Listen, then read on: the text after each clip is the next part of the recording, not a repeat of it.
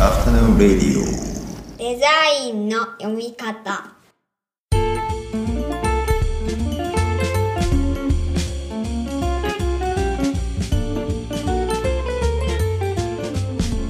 アフタヌーンレディオデザインの読み方大林博ですこんにちは中村正弘です。こんにちは。この番組は我々2人がデザインの基礎過程をプロトタイピングするプロジェクトデザインの読み方のポッドキャストになりますはいじゃあよろしくお願いします、よろしくお願いします。今日はですね、えーデザインの話題ではなくて恐縮なんですが、話題ではなくて。まあ、今話題の MJF の話をできればと思っています、ご存知ですよね MJF って言われてもいきなりわかんないです。あの NFT ではなくて MJF の方なんですけどまあ そうですね今聞き間違いじゃないよなと思いながら。えっと、この MJF というのは、えーマックスウェル・ジェイコブ・フリードマンの略で、えーこの人が、えーまあ、若干26歳のプロレスラーの名前なんですよ。はい。まあ、なんで今日は何の話かというと、ちょっとプロレスの話で面白い話があるので、この公共の電波というか、えークラウドのストレージを使ってご紹介できればと思ってるんですけど。そうですね。そうですね。あの、まあ、普段デザインの読み方って割と、あの、明確にテーマがあって、ちょっとあの、段取りとかいろいろと細かく決めてはスタートすることが多いんですよ。今回に関しては、あの、プロレスからの話ぐらいしか僕把握してないので、本当に今日は、普通にリスナーとしてここにいるのか、それともなんか、あの、技の受け手としているのかっていう感じで、今日は。あそうですね。まあ、技の受け手ぐらいな感じで。そんなに頻繁に受けなくてもいいですけど、まあ、タッグマッチで時々変わって、なんか、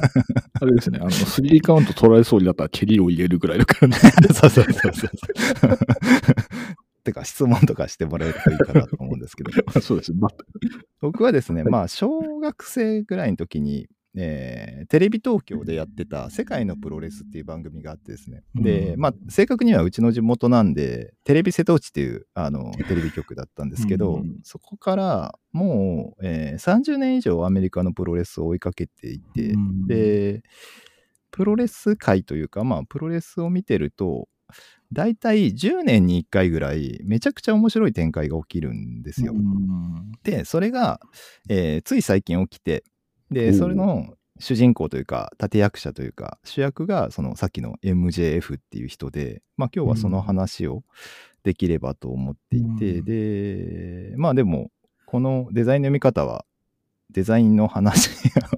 をするという一応こう縛りというか約束があるのになぜこの MJF の話をするかというとまず結構面白い話だと思ってうん。これまでプロレスに詳しい人から、まあ、全然知らない人まで何人かにこう話してきたんですけどいずれもいやそれは面白いねっていう反応をもらってるんで、まあなんか大丈夫かなっていうのとあとまあ他に特に大きな話題もないので それでまあちょっと話をしようかなと思ったんですけど、まあ解釈によってはマーケティングの話ではありますし、まあイノベーションの話にも聞こえると思うので、あの、まあなんかそこで無理やりデザイン、講義のデザインというふうにも言えるかもしれないですけど、まあ正直個人的には全くデザインにつながらない話だと思っているので、まあどうしても興味がないという方は非常に残念ですが、まあちょっと他の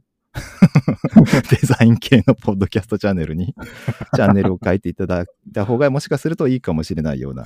内容になるかもしれないです。なんかちょっといいですね。なんか、プロレスっぽい仕掛け方をして始まる。仕掛けてるわけじゃなくて、本当にあの、なんでしょうね。正直なところっていう。そうそう興味ないのに聞いてもらって、なんだこの話って思われるのはさすがにね、あの、お互いそのいいことないので。ただ、デザインの話じゃないんですけど、読み方っていう意味では、うん。あのドナルド・トランプがプロレスのリングに上がっていったのは有名な話ですし、そのうん。ドナルド・トランプ政権の時代に彼がやってたことは、ほぼそのプロレスのヒールレスラーの煽り方とか、うんそういうのを使って支持を集めてたっていうのも一応まあ知られていたりとか、あと内閣府、内閣府とは言わないな、日本じゃないから。まあ、その、えっ、と、プロレス団体の経営者を入閣させたりとかしていて、なんで、うんその、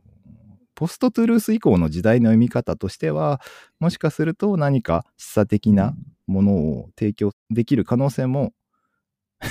わずかながらはあるんじゃないかなというぐらいには 思っております。うんはい。超楽しみにしてきました。で、まあ、早速、その本題というか、話に入りたいと思うんですけど、まあ、ちょっと最初に、えー何ももう知らないっていう方もいらっしゃると思うので、簡単にちょっと前提というか、プロレスというその業界がどうなってるかっていうのを少し説明できればと思うんですけど、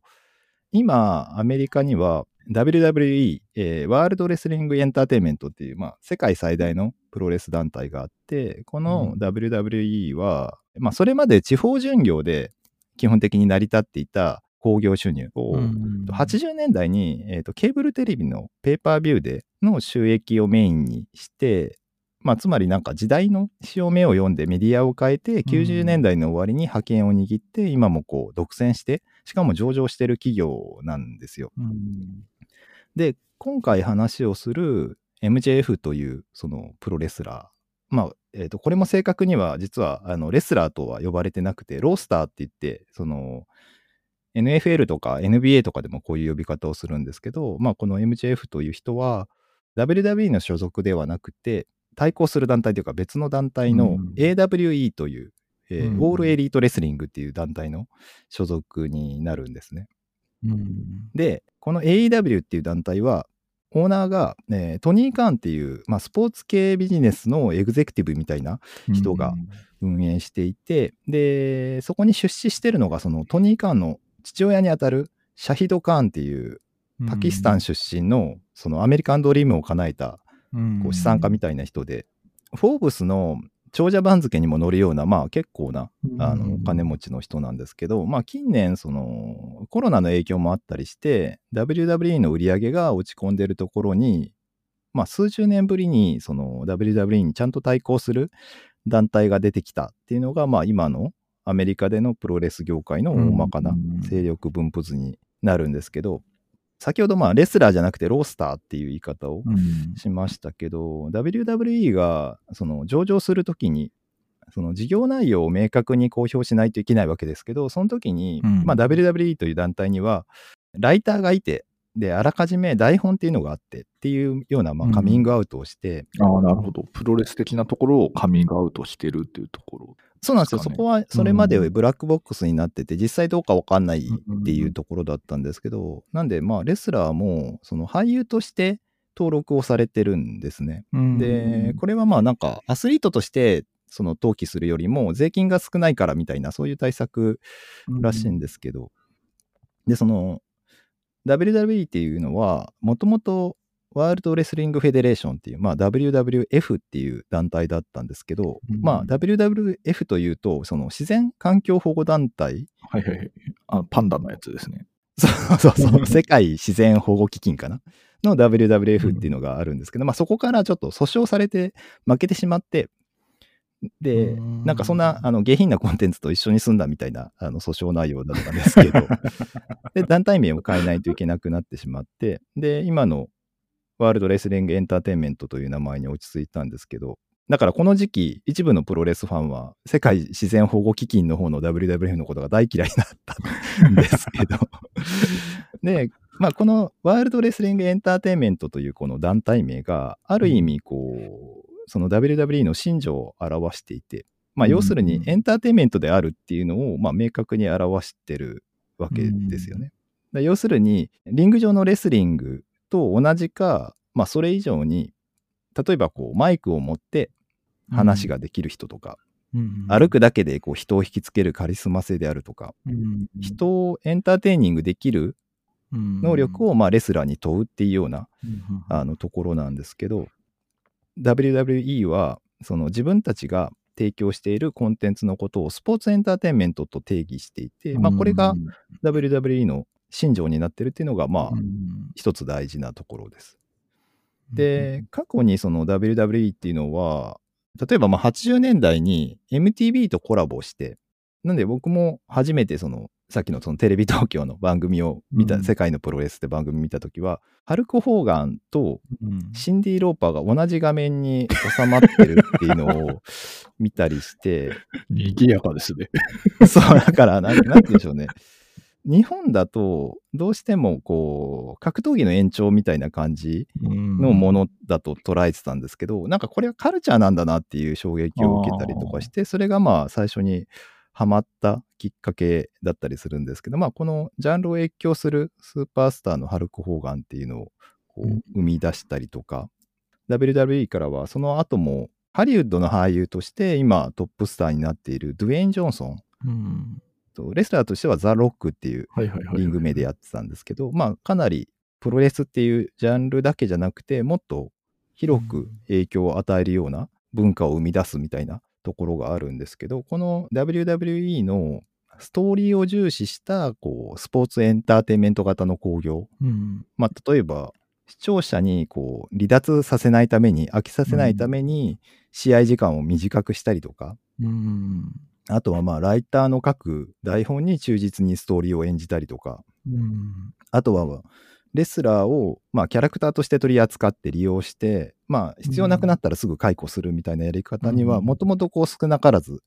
反発があったんですね。うん。これ、WWE の話で前半終わるかもしれまあ、ないな。まあ、大丈夫です。あの前提が大事ですから。イノベーションには前提が必要ですからね。そうですよね。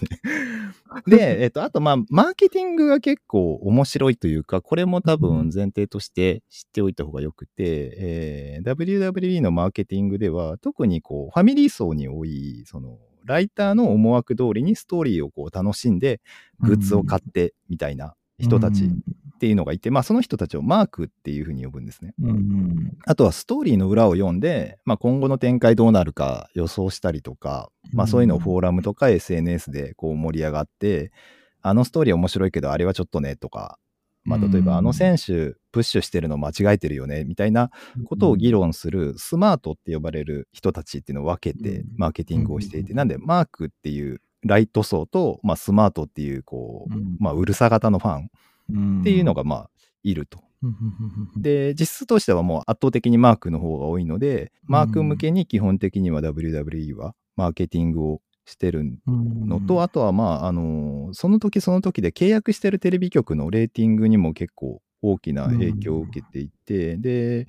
例えば今世紀に入ってから契約してるのは USA ネットワークとか FOX なんで、PG って言って、まあ、13歳から見れるコンテンツにしないといけないっていう制限があるんですけど、まあゲームで言うと多分フォートナイトとかも一緒だと思うんですけど、なんでまあこのファミリー層である、まあ、マークを中心にコンテンツを作ったりマーケティングをしてるっていう現状がまあありまして、なんでそのベビーフェイス、まあこれは、えー、と善玉ですね。ベビーフェイスとしてプッシュするレスラーも、おのずとこうマーク受けするレスラーになってしまうんですけど、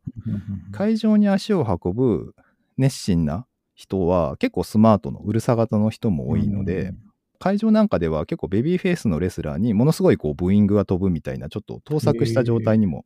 なってたりとかしてて、そのまあお客さんの反応を慎重に見ながらそれをまたストーリーに反映したりしながら続けているっていうのが今のアメリカのプロレス団体、世界最大のプロレス団体の WWE の現状になります。で、それに対する、えー新しくできたその AEW っていう団体は、まあ、さっきのそのオーナーのトニー・カーンの趣味で、このスポーツエンターテインメントに対するこうアンチテーゼとして、良質なプロレスリングをうちは提供するんだっていうことをまあ歌っていて、で、まあ、これはまあ楽しみ方のまあ違いであり、まあ、先ほども言ったように団体のこう心情の違いなんですけどこの良質なプロレスリングを提供するっていうその心情は日本のプロレスとも相性がいいので、まあ、最近は新日本プロレスと交流したりとかあと、まあ、新日本プロレスも過去に何人もこう WWE の引き抜きにあって結構被害を被ってる団体なので要するに今、世界最大のプロレス団体 WWE に対して業界ナンバー2とナンバー3が手を組んで対抗してるっていう図式になってるんですね。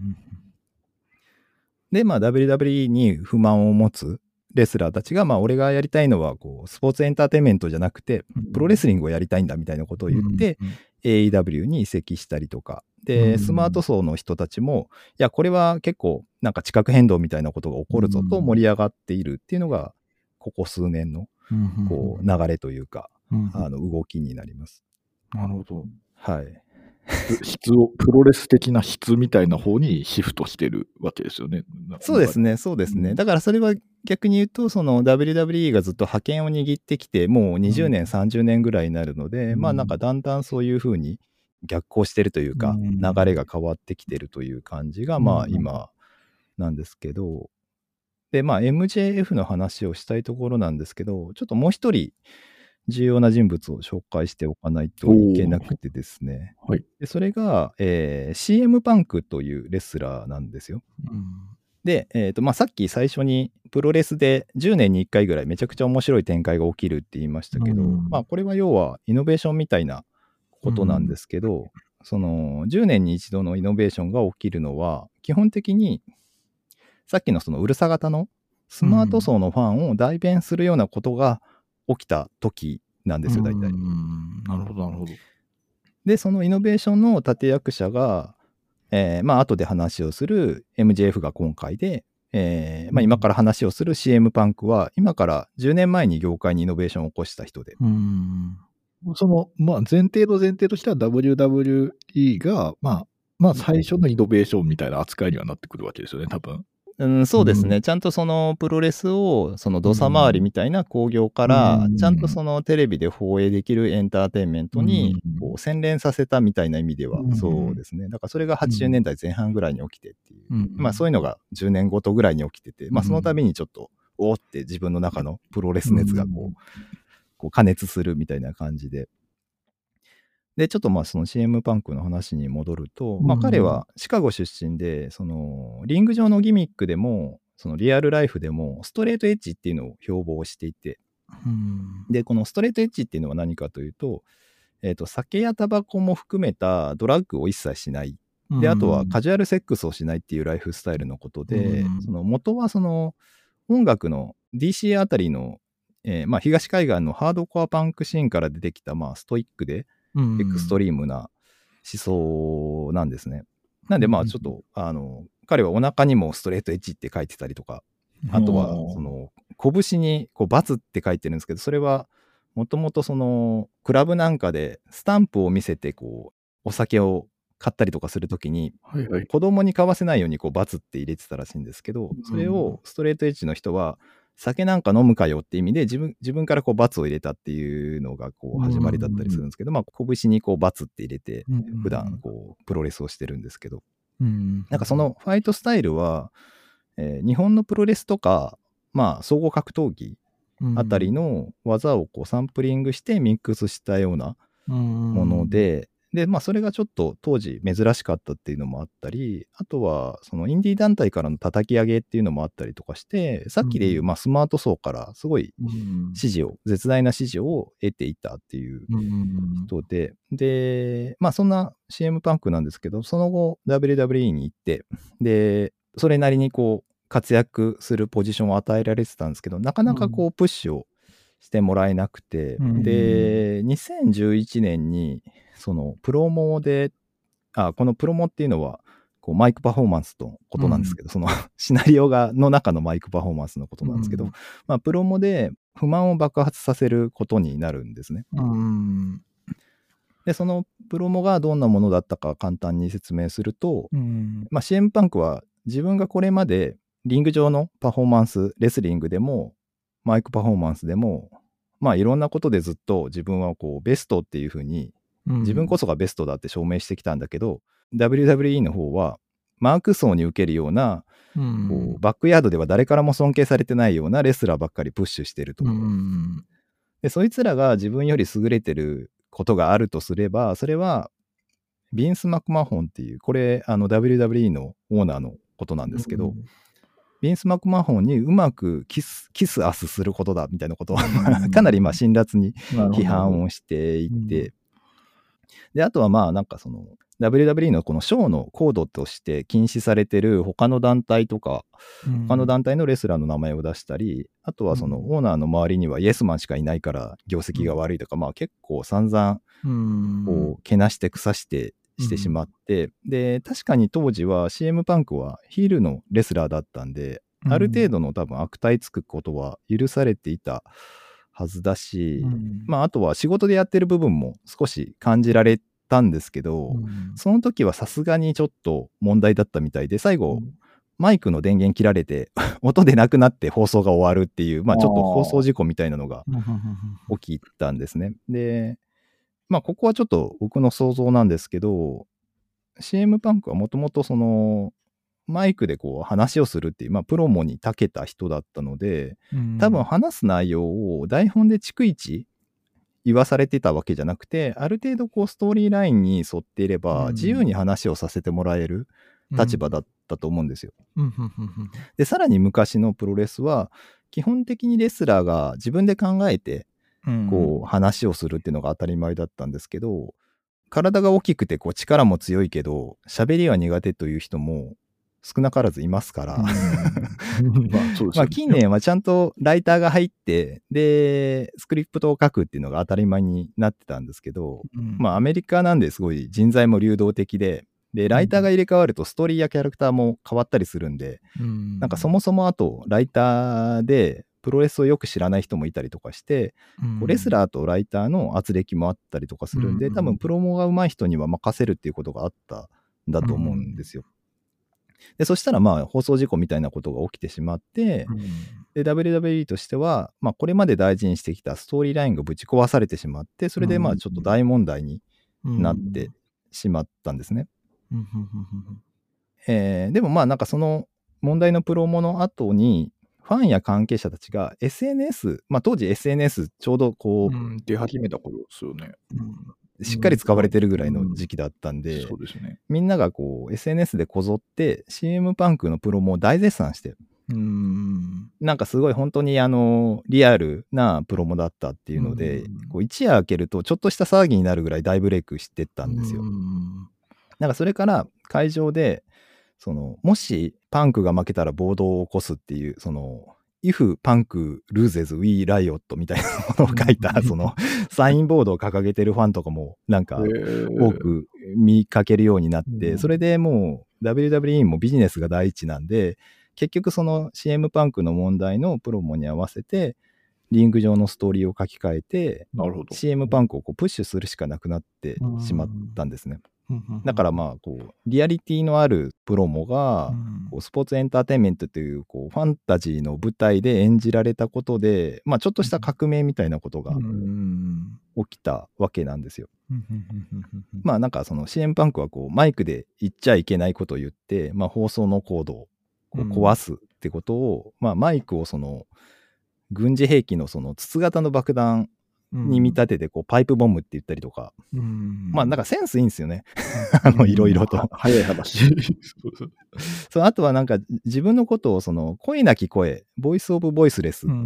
要はスマート層ですよね。スマート層の代弁者って呼んだりとかして、まあ普段の自分のパーソナリティにすごい近いまま、押しも押されぬトップスターというか、まあ要は WWE に作られたスターじゃなくて、うん。まあ自分のままスターになっていったっていう、うんまあ割かなり稀な例を作ったんですけど、まだ問題は結構残ってて、うん、CM パンク本人が評価されたのはいいけど、それまでそのマーク向けにプッシュされてたレスラーが、ただの子供騙しに見えちゃうってういうことも、まあ起きてというか、まあそういう事実もあって、だからまあ正当に評価されて活躍の場は与えられるようになったけど、結局まあ何しでかすか分かんない人っていうのは 変わらないので、団体側としては結局そんなに高いフィーも払えず、なんかしこりを残したまま数年後にかなり後味の悪い形でこう WWE を去ることになって、うん、で、去った後も、あの、ファンがその気に入らないストーリーに付き合わされて退屈になったら、こう CM パンクコールが起きたりとかして、うんで、まあ、さっきも言ったように、その他の団体とか、もういなくなった人の名前を出すのって、その、コードに引っかかるんで、うん、団体としてはあの放送できないけど、それをまあ観客がやっちゃって、っていう、まあなんかミームとして残り続けるぐらいすごい存在感を残した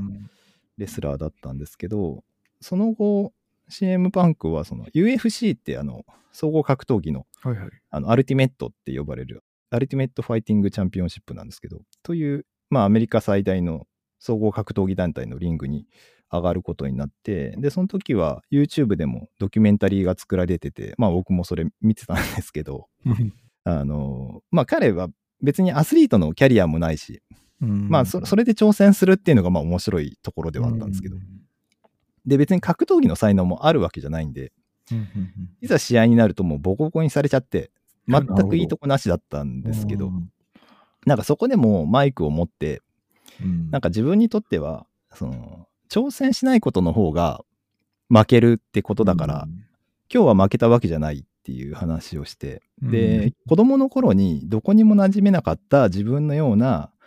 今の子供たちに、こうやろうと思ってできないことは何もないんだっていうのを証明したかったんだっていうマイクをして、なるほど。で、なんか場内スタンディングオベーションになって、なんか泣いてる人とかもいたりとかして、